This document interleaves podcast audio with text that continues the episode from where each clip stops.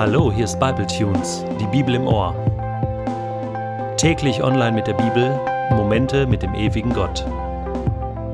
Der heutige Bible Tune steht in Genesis 43 und wird gelesen aus der Hoffnung für alle. Es wurde immer drückender. Bald war das Getreide aufgebraucht, das sie aus Ägypten mitgebracht hatten.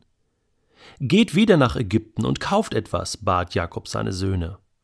Judah erwiderte, der Mann hat uns ausdrücklich gesagt, lasst euch nicht mehr hier blicken, außer ihr bringt euren Bruder mit. Wir können also nur gehen und Getreide kaufen, wenn du Benjamin mit uns kommen lässt, sonst hat unsere Reise keinen Sinn. Warum habt ihr dem Mann überhaupt erzählt, dass ihr noch einen Bruder habt? Musstet ihr mir das antun? fragte Jakob. Der Mann hat sich genau nach unserer Familie erkundigt, entgegneten sie. Er wollte wissen, ob unser Vater noch lebt und ob wir noch einen Bruder haben. Konnten wir denn ahnen, dass er sagen würde, bringt euren Bruder mit? Judah schlug vor, vertrau mir den Jungen an. Dann können wir losziehen und keiner von uns muss verhungern. Ich übernehme für ihn die volle Verantwortung. Wenn ich ihn dir nichts gesund zurückbringe, will ich mein Leben lang die Schuld dafür tragen. Wir könnten schon zweimal wieder hier sein, wenn wir nicht so lange gezögert hätten. Da gab Jakob nach. Wenn es sein muss, dann nehmt Benjamin mit. Bringt dem Mann etwas von den besten Erzeugnissen unseres Landes, kostbare Harze, außerdem Honig, Pistazien und Mandeln. Nehmt doppelt so viel Geld mit, wie ihr braucht, und gebt den Betrag zurück, der oben in euren Säcken lag. Vielleicht war es ja nur ein Versehen. Macht euch mit Benjamin auf den Weg. Gott besitzt Macht über alles. Ich bete zu ihm, dass der ägyptische Herrscher Mitleid mit euch hat und Simeon und Benjamin freigibt.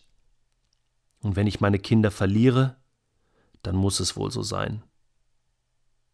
Die Brüder nahmen die Geschenke und den doppelten Geldbetrag und zogen mit Benjamin nach Ägypten. Dort meldeten sie sich bei Josef. Als Josef sah, dass Benjamin dabei war, sagte er zu seinem Hausverwalter: Diese Männer werden heute Mittag mit mir essen. Führe sie in meinen Palast, schlachte ein Tier und bereite ein gutes Essen vor. Als der Verwalter die Brüder aufforderte, ihm in Josefs Palast zu folgen, erschraken sie. Sicher werden wir dort hineingeführt, weil das Geld in unseren Säcken war, dachten sie. Jetzt werden sie uns überwältigen, die Esel wegnehmen und uns zu Sklaven machen. Am Eingang zum Palast sagten sie zu dem Verwalter Herr, wir waren schon einmal hier, um Getreide zu kaufen. Auf dem Rückweg übernachteten wir in einer Herberge. Als wir dort unsere Getreidesäcke öffneten, lag in jedem das Geld, mit dem wir bezahlt hatten. Jetzt haben wir es wieder mitgebracht, zusammen mit neuem Geld, um noch einmal Getreide zu kaufen. Wir können wirklich nicht sagen, wer das Geld in unsere Säcke gelegt hat.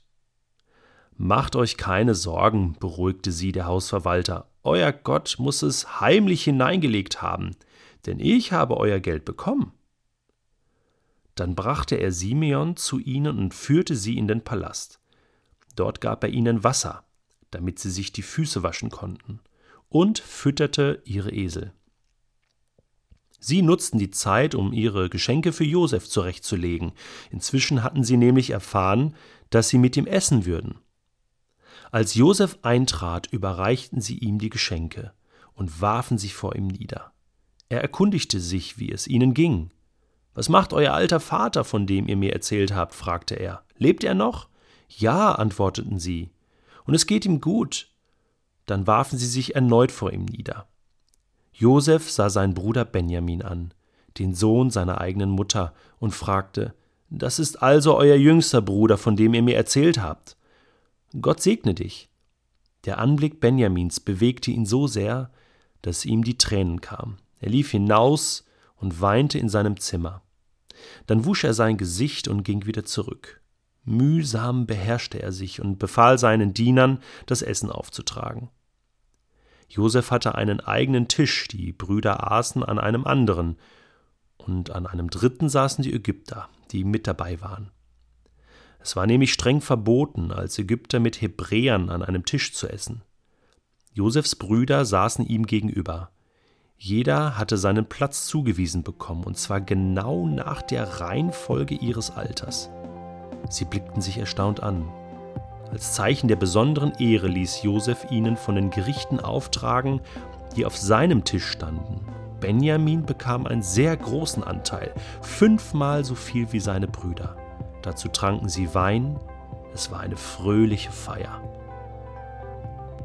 Noch gestern habe ich diesen Spruch gehört, wenn es so richtig schlimm ist, dann sei froh und gelassen, denn es könnte schlimmer kommen. Und dann bist du froh und gelassen und es kommt schlimmer. Diesen Eindruck habe ich, wenn ich diesen ersten Satz lese in Kapitel 43, wo es heißt, die Hungersnot wurde immer drückender, immer schlimmer. Es kam schlimmer für Jakob und seine Familie. Und Josef auf der anderen Seite in Ägypten, der wusste das ja.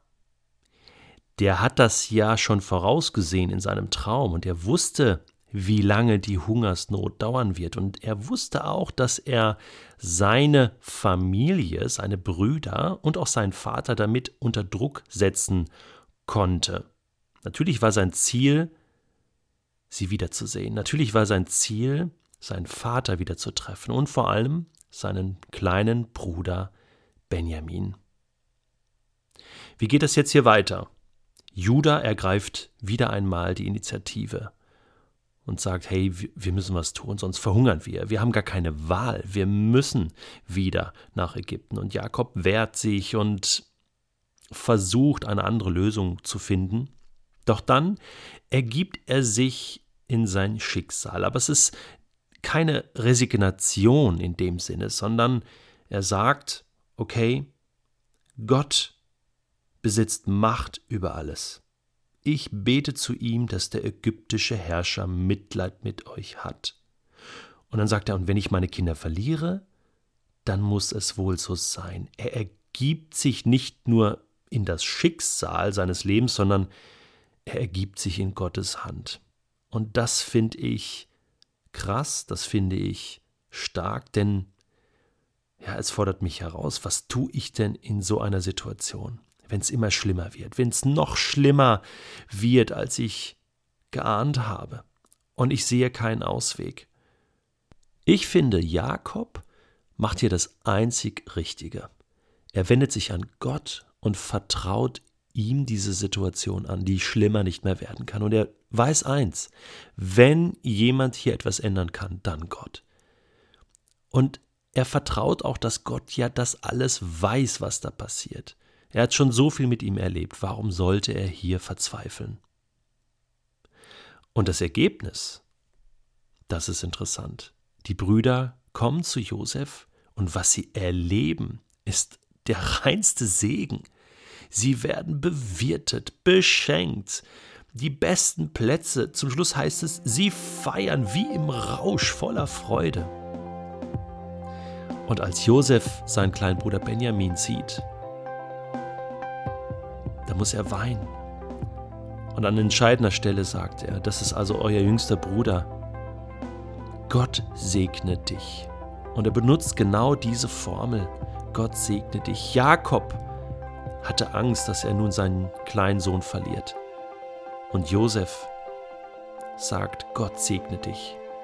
Gott segne dein Leben. Was ist das für ein tolles Gefühl, wenn man das Schlimmste erwartet und dann das Schönste erlebt.